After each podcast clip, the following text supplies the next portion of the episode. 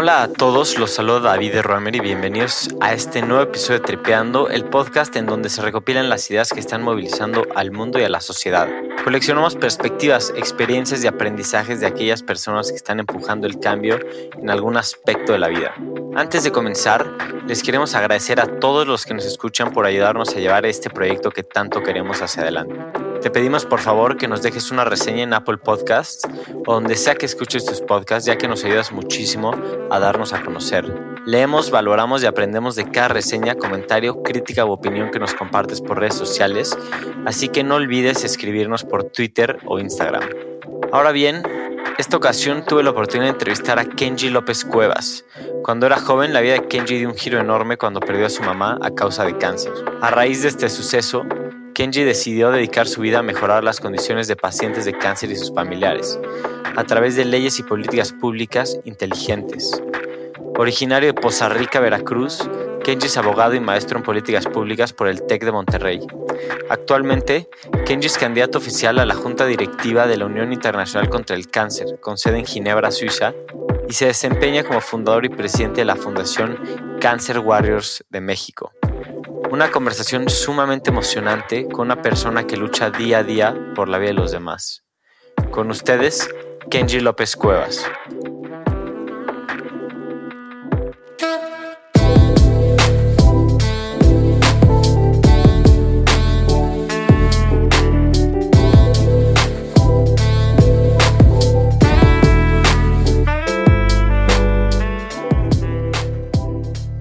Hola Kenji, ¿qué tal? Estoy muy emocionado de poder platicar contigo. Estoy muy agradecido de que estás aquí. Em, hay varios temas que me gustaría tocar contigo en esta plática, pero quería comenzar con que nos contaras un poco de qué es lo que haces y qué es lo que hace Cancer Warriors y por qué decidiste fundarlo. Muchas gracias, David. Eh, yo también estoy muy entusiasmado Estoy agradecido por esta invitación para participar en, este programa contigo. Y bueno, pues ha, sido una pregunta, una buena pregunta últimamente debido a varias circunstancias. Cancer Warriors de México es una asociación civil, es una fundación que está enfocada en la lucha por los derechos de los pacientes diagnosticados con cáncer en nuestro país, niñas, niños y adolescentes. Particularmente lo que hacemos en Cancer Warriors es promover iniciativas de leyes, iniciativas de reformas legislativas y también promovemos eh, la utilización de mecanismos vinculados a las políticas públicas que atiendan y mejoren la calidad de vida no solamente de los pacientes, también de los familiares. Y adicionalmente realizamos actividades asistencialistas eh, como visitas a hospitales y organización de algunos eventos, eh, particularmente para, para niñas y niños con cáncer y sus familias y que puedan tener oportunidad de distraerse un poco de esta difícil situación que es enfrentar a este duro rival que es el cáncer. ¿Cómo decidiste entrar a este mundo tan complicado, a enfrentar este enemigo tan grande como lo es el cáncer y las políticas públicas para ayudar a los pacientes con cáncer? A ver, es una pregunta que tiene dos componentes. Ahorita que decías este difícil, difícil eh, rival, ¿no? El first, nosotros somos first enemies, ¿no? Del cáncer, porque el cáncer es duro, pero nosotros también tenemos que ser eh, aguerridos para poder enfrentarnos a él.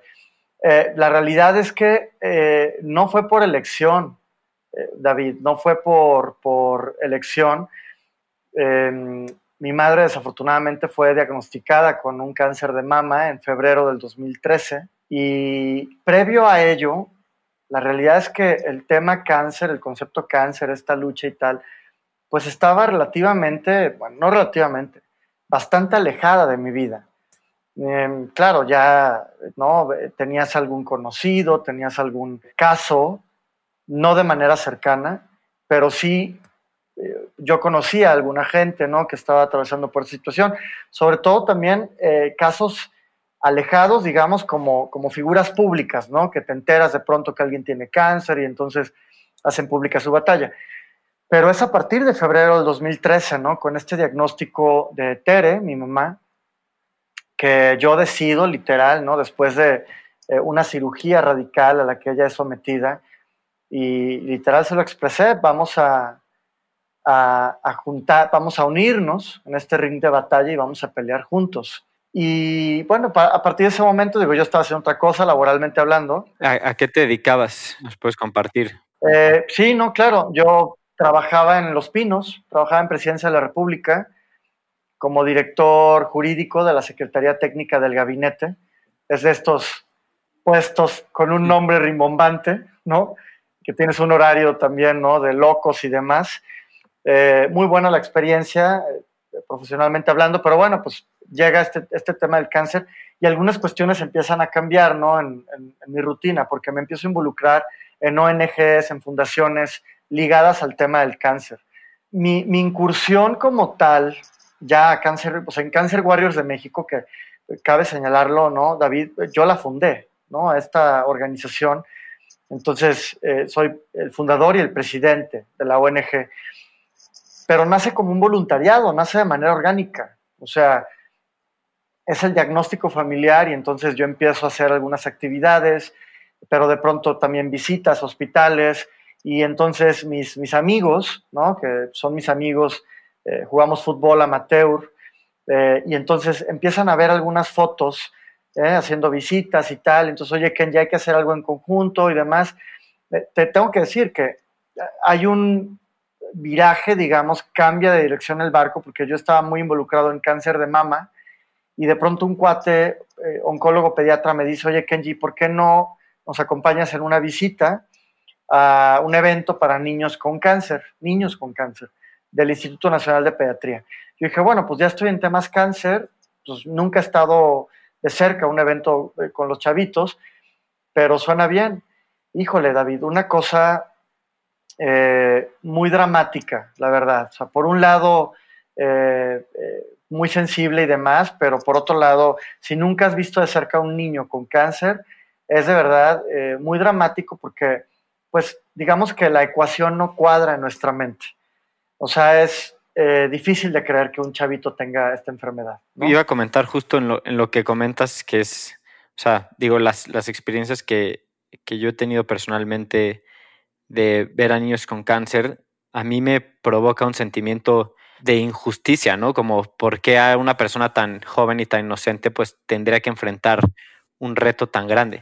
Cuando tu mamá es diagnosticada y, empieza a meterte a esto, ¿qué es lo que más te sorprende de, lo que viven los pacientes con cáncer y que empiezan su proceso médico? Son, son varias cosas, no creo que sea una únicamente me parece que eh, al paciente y a su familia cercana les cambia la vida por completo, porque aún que hay tratamientos innovadores, aún que ya hay acceso a terapias, eh, digamos que tienen la posibilidad o la esperanza ¿no? de brindar calidad de vida e incluso de derribar a este enemigo y vencer la lucha, en países como Latinoamérica, países en vías de desarrollo, aún la palabra cáncer sigue siendo traducida en nuestra mente como un sinónimo de muerte o como sentencia de muerte. Entonces, eh, cuando alguien recibe el diagnóstico, hace esa traducción, David. Eh, para bien, más bien, yo creo que es de una manera inercial que se hace esta traducción. Entonces, no solo le cambia la vida porque hay que someterse a un tratamiento que en, en la mayoría de los casos es, en la mayoría, no en todos, es agresivo, es invasivo, hay cambios de alimentación. Em, entonces, hay un cambio de rutina por completo en el paciente y en la familia. Si esa es la, pregunta, me parece que cambia por completo la percepción, ¿no? Hay como una, imagínate que traes unos lentes y tú usas unos lentes para ver la vida y entonces cuando, cuando te dicen que o la persona o tu familiar eh, tiene cáncer, te quitan esos lentes y te ponen otros. Entonces ya la visión con la que ves la vida es otra, David, por completo. Volviendo un poco a la pregunta que me hacía sobre cómo y políticas públicas y tal, eh, te decía yo que se da de manera orgánica el que eh, voy creciendo con un grupo de voluntarios que son mis amigos hasta que definitivamente las acciones que se hacían en el, voluntariado nos rebasan. Y entonces para poder tener acceso a los hospitales, hacer visitas y tal, tienes que estar constituido. O sea, cuando a mí me preguntan, oye, ¿por qué la fundación y tal? Bueno, es que una cosa llevó a la otra. no es que yo un día me levanté en el 2017, que fue cuando formalmente se constituye Cancer Warriors, sacarás las cuentas y fue antier, no tiene tanto tiempo, es por esto, porque había que constituirse, consolidarse, formalizarse como fundación. Y el tema de meterme a asuntos legales y políticas públicas es porque soy abogado. Y entonces, eh, para darle solución a ciertas problemáticas, siempre digamos que tiene uno la visión de cómo desde la legislación, desde las leyes, desde estos mecanismos legales, puedes ayudar o puedes respaldar a estos pacientes. Me interesa mucho lo, lo, que dices y me quiero meter un poco a tu trayectoria. Tú estabas trabajando en Los Pinos, tenías este trabajo pues muy distinto a lo que es ahora. ¿Cómo decidiste tomar ese paso para cambiar tu carrera? También de manera orgánica. O sea, hubo un momento en mi vida profesional en que yo dobleteaba bueno, ahora no dobleteo, o sea, tripleteo y cuadrupleo, o sea, todo, porque te decía fuera del aire, ¿no? Que eh, comencé esta semana a ser profesor de Derechos Humanos en la Universidad de Ibero y entonces hago muchas cosas al mismo tiempo. Creo que además mis redes sociales como que lo dejan ver, ¿no? Por eso la gente siempre me pregunta, bueno, ¿y duermes? entonces, eh, de los pinos pasaron varias cosas. Desafortunadamente mi mamá falleció en, el, en mayo del 2016. Tres años de, yo le digo, ¿no? Una non-stoppable eh, fight, battle en contra del cáncer. Y, y, luego yo, bueno, pues, recibí una invitación en la Secretaría de Relaciones Exteriores para tener una posición vinculada a la ONU, vinculada a las agencias de Naciones Unidas que fue increíble. Y justo en ese momento, entre estar en Cancillería, Cancer Warriors empezó a crecer mucho. Y fue cuando presentamos la primera iniciativa para reformar tres leyes federales en nuestro país y apoyar a papás y mamás de niños con cáncer. O sea, a medida que Cancer Warriors iba creciendo, yo tuve que tomar esa decisión. Claro, obviamente ya había un respaldo, ya eh, digamos que Cancer Warriors también ya tenía la posibilidad de tener algunos grants, ¿no? Financiamiento para ejecutar estos proyectos y tienes que tomar decisiones, David. O sea, eh, yo ahora peleo por los derechos de estos pacientes y hubiera sido muy difícil estar en gobierno peleando por los derechos de los pacientes, ¿sabes? Eh, hubiera habido hasta algún tipo de conflicto de interés.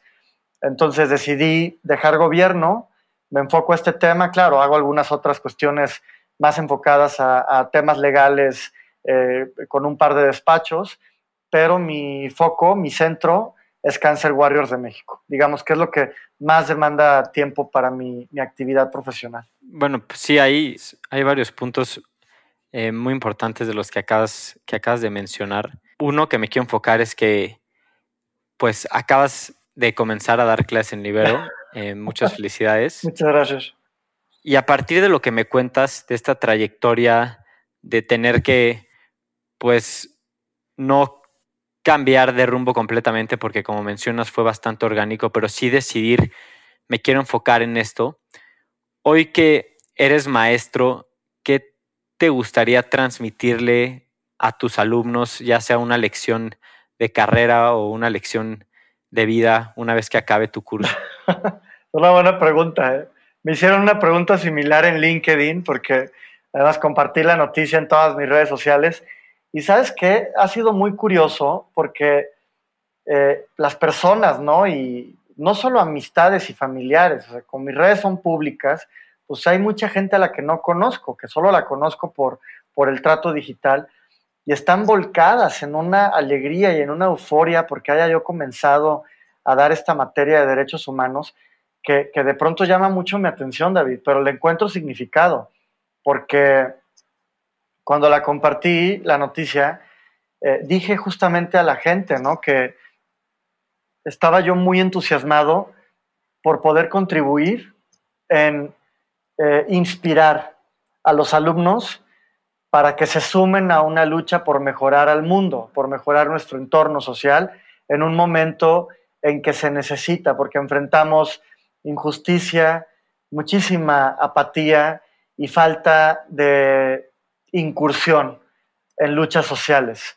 Entonces, si me preguntas al final qué quisiera que, o qué quisiera que se llevaran ellos, lo primero es inspiración, pues no solo por, por, por mí o por lo que yo hago, porque eh, tan solo el día de hoy, ¿no? Hablamos de personajes que a lo largo de la historia han sido piedras angulares en la construcción del concepto de derechos humanos, pero además en la lucha de tener este, o, más bien de, generar o de poder concretar derechos humanos en la historia y vigentes, inspirarlos a ellos a través de estas luchas de estos personajes. Y lo principal es que, que encuentren responsabilidad en lo que hacen. ¿Me explico?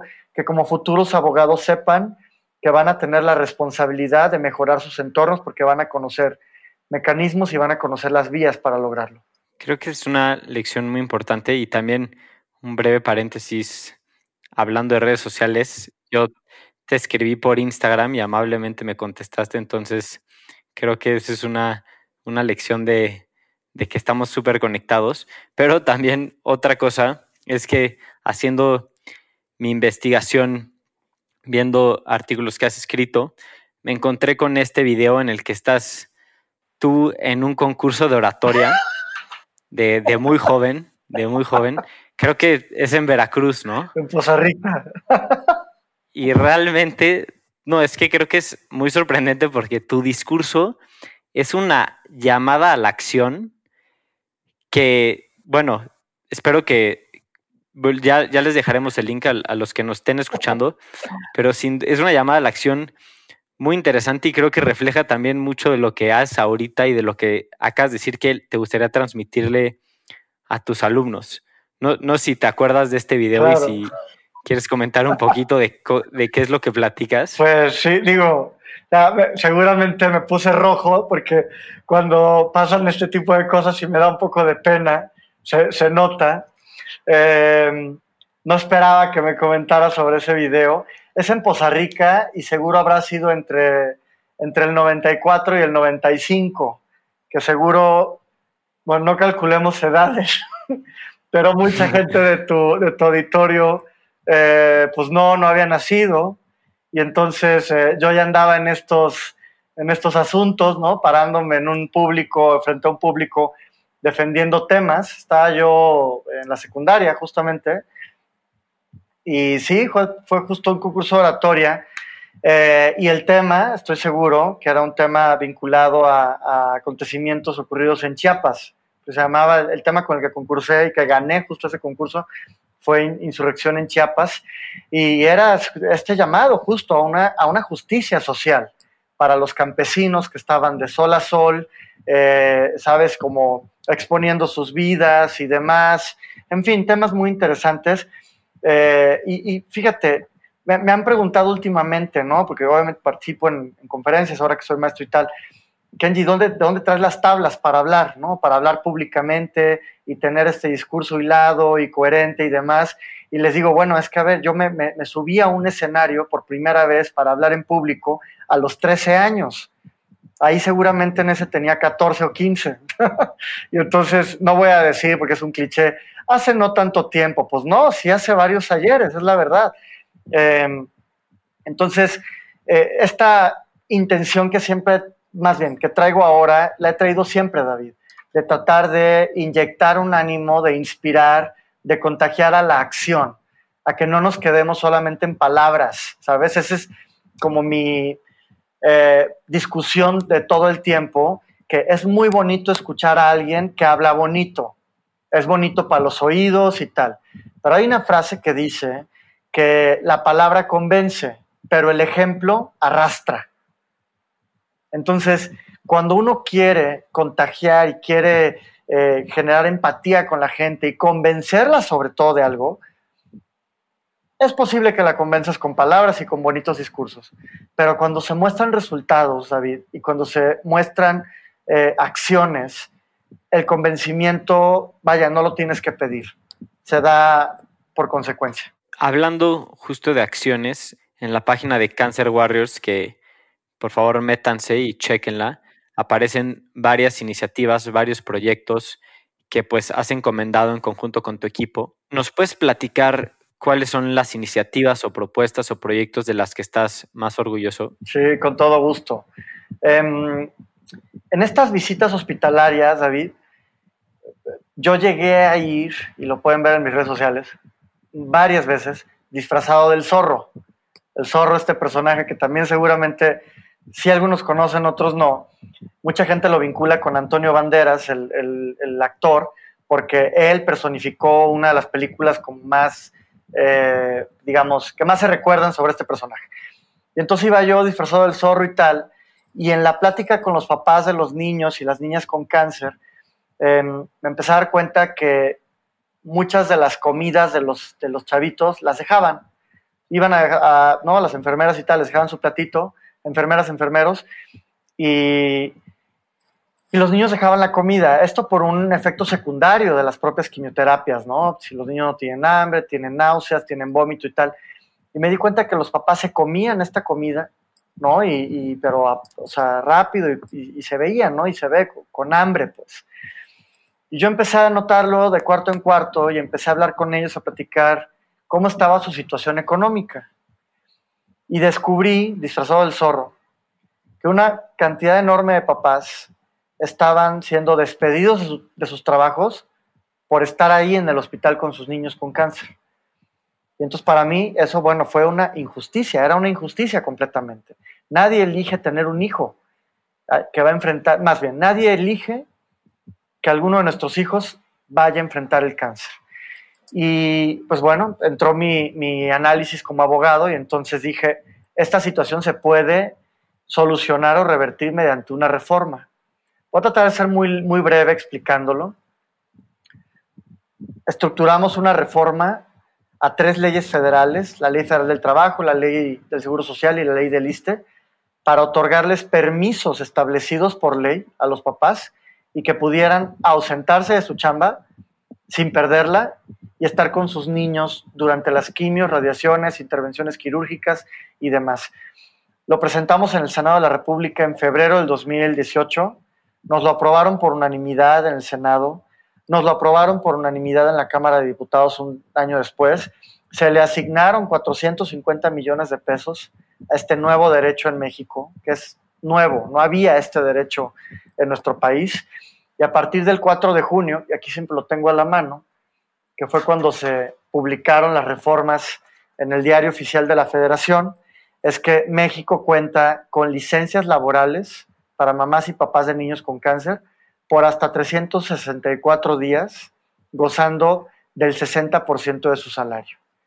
Una cosa histórica y maravillosa que ha, pasado en nuestro país. Lo conté en tres minutos, fueron dos años y medio de lucha, fueron más de 400 mil firmas que nos acompañaron eh, a través de la plataforma change.org.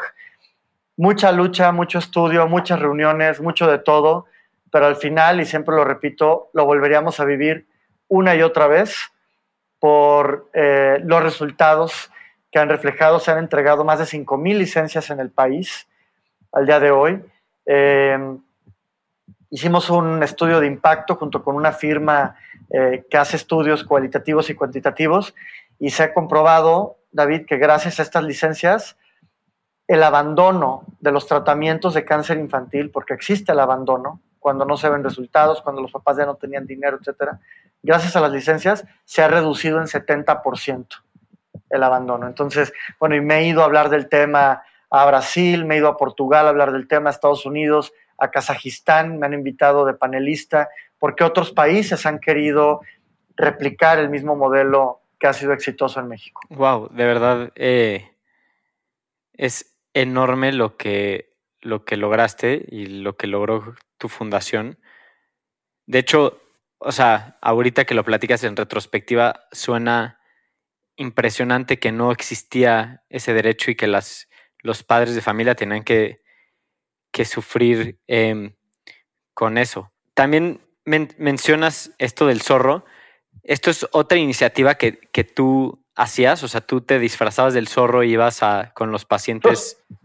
Fue también orgánico, es que todo ha sido orgánico y eso la verdad es motivo de, pues de mucha alegría, es motivo de orgullo, ¿no? Que nada ha sido como implantado eh, o, vaya, o que haya sido mandatorio.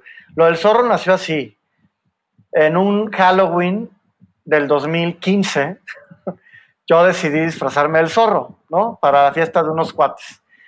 Y entonces llegué con bota y capa y bueno, por ahí están las... La verdad estaba padre, está muy padre el, disfraz. Y subí fotos al día siguiente a mis redes. Y, uno de mis amigos oncólogos fue el que me dijo, oye, tienes que ir así al hospital. Ve así porque les va a gustar el disfraz a los chavitos y tal. Pues no me lo dijeron dos veces, David. De inmediato dije sí. Y así me lancé al Instituto Nacional de Pediatría. Y de ahí fue el tema de, del zorro. Era muy recurrente que yo anduviera visitando los hospitales disfrazado de esa manera. Algún día regresaré. no ahora, pero pronto. qué, increíble esfuerzo y, y motivación. Te quería preguntar, te estás enfrentando ante este enemigo que, bueno, pues ya lo dijimos, es enorme, es, parece invencible a veces, como es el cáncer. ¿Qué haces para mantenerte motivado y enfocado para seguir adelante? Yo lo visualizo, David, como si hubiera una, flama adentro, una llama o una vela o algo por el estilo que está encendido y que no se apaga. O sea, no te, no te puedo decir que es por una razón o por otra. Evidentemente, lo que pasó en mi familia, ¿no? Que, que sigue pesando porque no es como bueno, ya, ya pasó y hay que retomar. Claro, todos hemos retomado nuestras vidas. Yo he enfocado mi, mi carrera profesional hacia este sector, además me, me, me, da muchas satisfacciones y todo lo que se puede hacer para las personas, eh, me parece que a veces no lo puedo creer, ¿no? que gracias a que ya hemos llegado a un lugar, a, a, un, a una posición con un nombre, tenemos posibilidad de hacer más por más personas entonces, me parece que ahí es donde encuentro la satisfacción, cuando, cuando a través del equipo, a través de un esfuerzo conjunto, eh, logramos mejorar la vida de alguien más. Creo que es muy valioso lo que mencionas y habemos muchos que nos encantaría encontrar una motivación como la tienes tú para cambiar algo en, en este mundo y creo que el esfuerzo que haces es increíble. Quería cambiar un poco el, rumbo de las preguntas, hacer un poco un acercamiento un poco más personal para que la gente te, te conozca no solo lo que haces, sino pues cómo piensas que, es lo que, es lo que haces del día al día.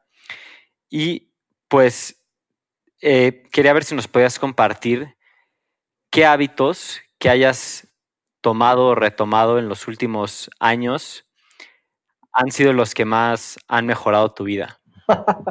Me gusta mucho esa pregunta. ¿eh? O sea, fuera de que, de que pueda resultar incómodo cero, porque, porque además creo que, es, creo que es bueno tener ciertos hábitos, ¿no? Ah, yo hago mucho ejercicio, o sea, no, no lo digo de dientes para afuera, la gente lo sabe, yo lo comparto, hago ejercicio seis veces por semana, entre cardio, pesas, eh, me gusta jugar fútbol. No soy de los buenos, soy de los que le echan muchas ganas, como a todo, eh, ¿no? Que le echo ganas, pero, pero bueno, pues sí, claro, a ver, digo, diría otra cosa, ¿no? Si estaría diciendo mentiras. Em, soy morning person, eh, creo que eso es una cosa que ya se los dije a mis alumnos, por eso me dieron la clase de 7 a 9 de la mañana y no la sufro.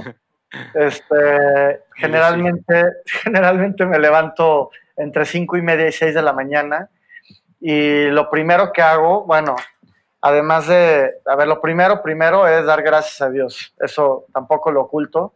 Le doy gracias a Dios por un día más. Eh, tiendo mi cama, eso es muy importante para mí. Y lo siguiente es meditar, dime. ¿Por, ¿Por, qué es importante para ti tender tu cama? Eh, porque no lo había asociado con esto que te voy a decir hasta que lo empecé a leer. Es como un task, el, el primer task o la primera tarea que palomeas en el día, si lo haces. O sea, alguien puede tener ayuda o que lo haga alguien más o que tal y tal, pero para mí yo, yo así lo concibo, ¿no? Como es el primer check que hago, o sea, al iniciar el día. Y entonces, eh, lo siguiente es que medito. Este es un hábito nuevo.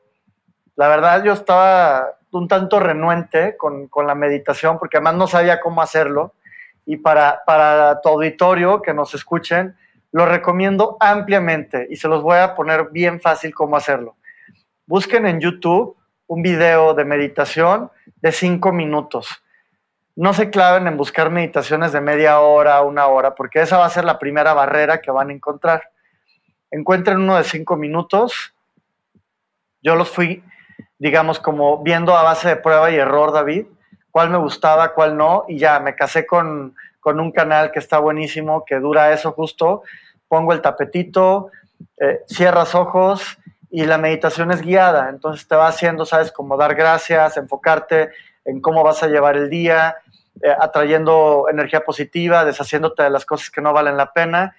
Em, excelente, Kenji. Muchas gracias. De hecho, creo que la meditación es un hábito que, que se nos repite frecuentemente en este podcast y creo que todos los que nos escuchan, todos los triperos, deben de comenzar al menos a probar em, lo que se siente, las funciones que tiene y los beneficios que te puede llegar a dar, eh, sobre todo a muy largo plazo.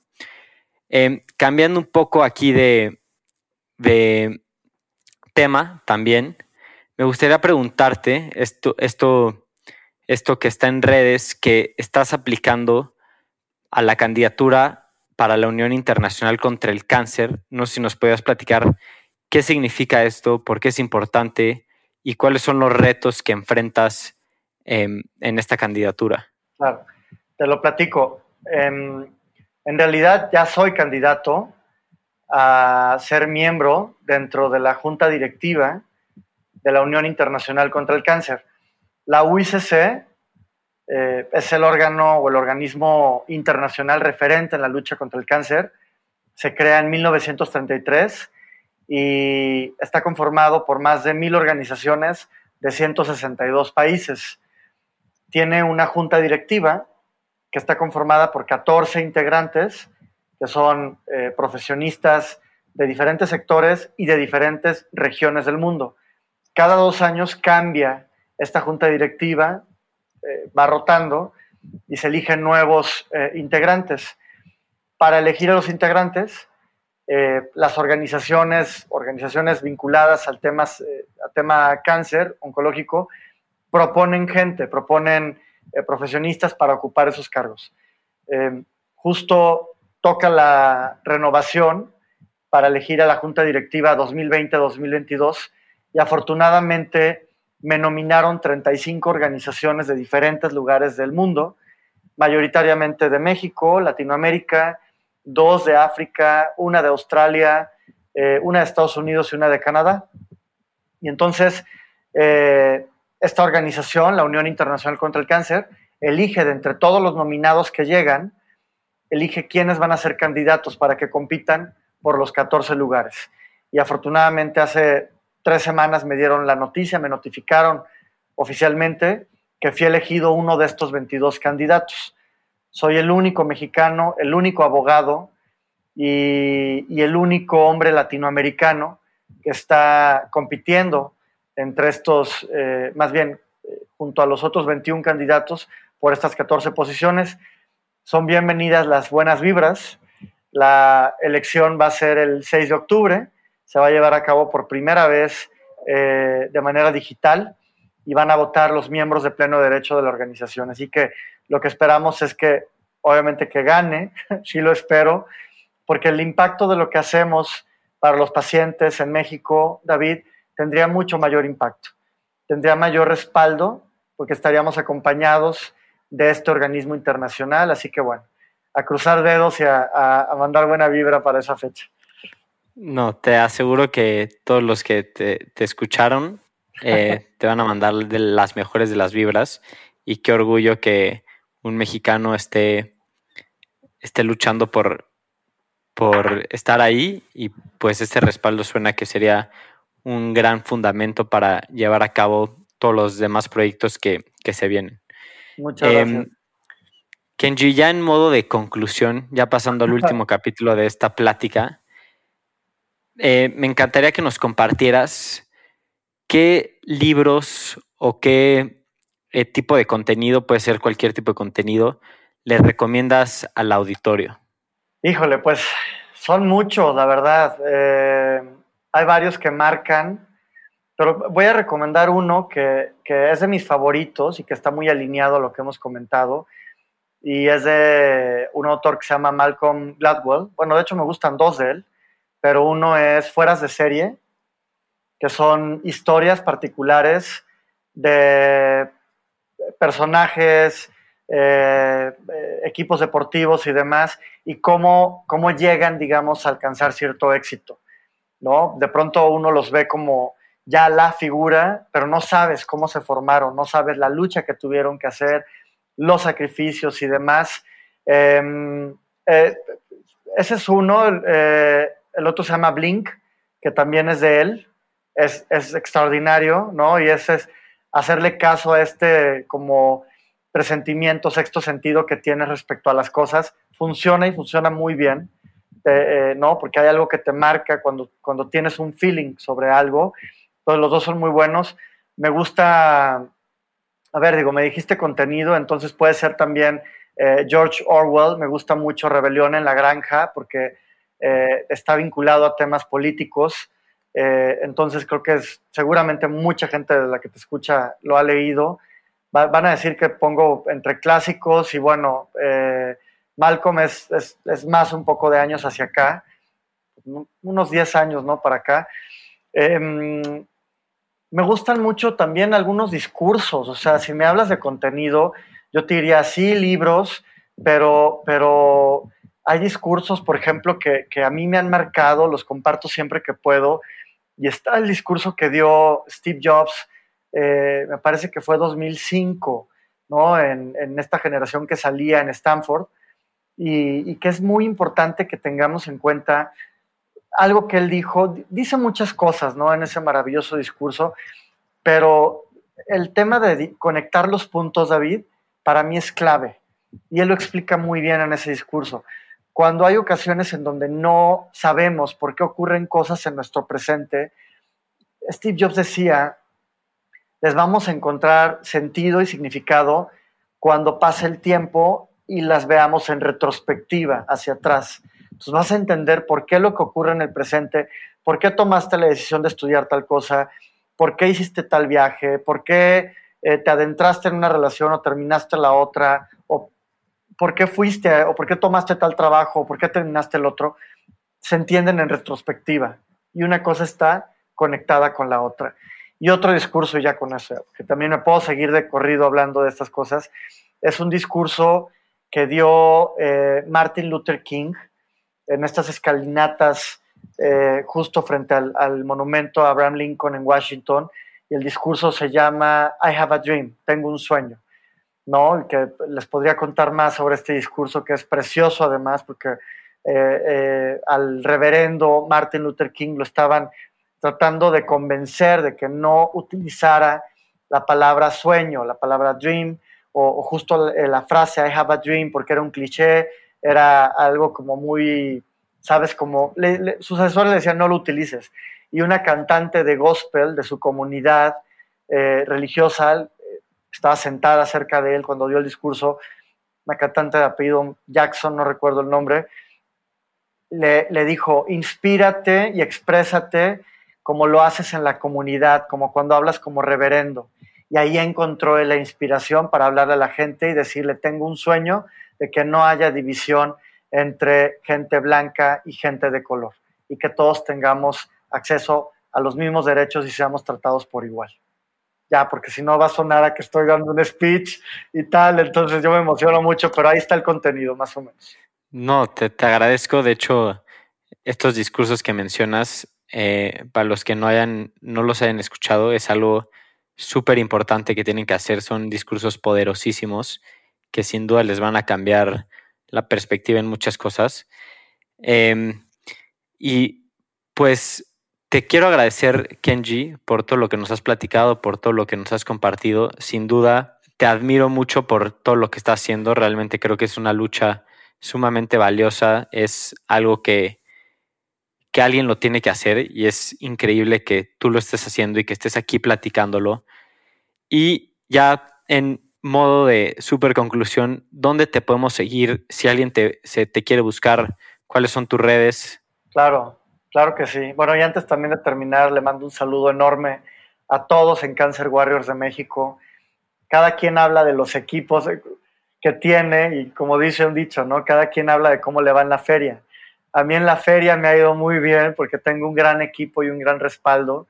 Así que un gran saludo a, nuestra fundación a Cancer Warriors de México. Y por supuesto, las redes sociales, las mías, bueno, pues no hay otro Kenji López Cuevas en México y en otras regiones, no creo que haya.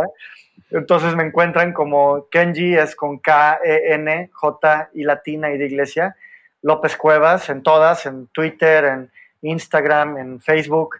Y sí, síganme, yo soy feliz de interactuar con las personas en las redes sociales. Ya te diste cuenta, David, y la verdad es que este, lo disfruto mucho. Em, sigan también, por supuesto, a Cancer Warriors de México. Tiene exactamente las mismas cuentas. Cancer Warriors de México, Instagram, Twitter. Bueno, tenemos también canal en YouTube eh, y Facebook, muy importante. Eh, si, les, si les dijera yo, elijan entre quién, eh, a, quién seguir, sigan a Cancer Warriors. O sea, a mí me gusta que me sigan, pero sigan a Cancer Warriors porque ahí es donde compartimos los casos de estas niñas, niños que tanto nos necesitan.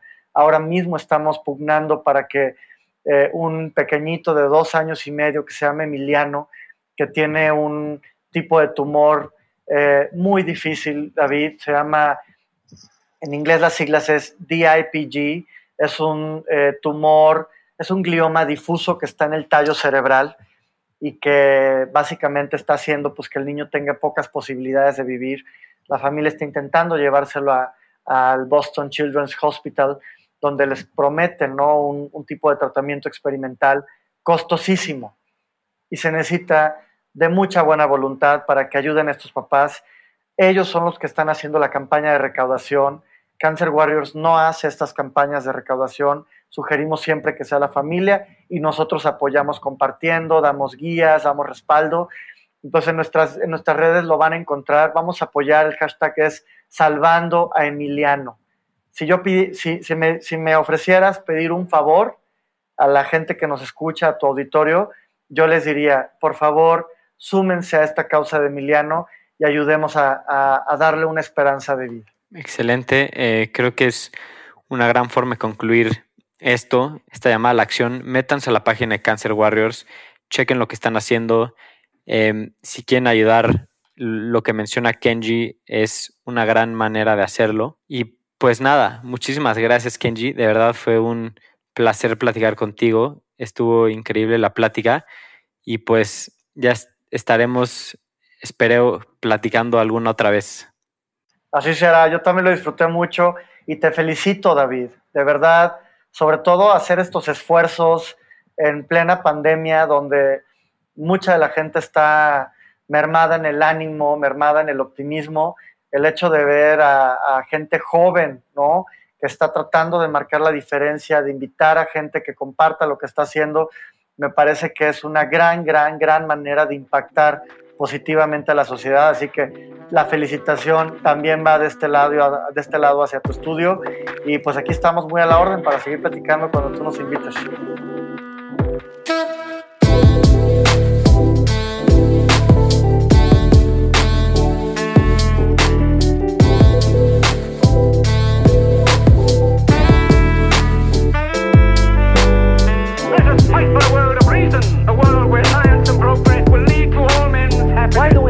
imagination. I have my mind. The mind needs books like a sword needs a weapon. Oh, artificial intelligence could spell the end of the human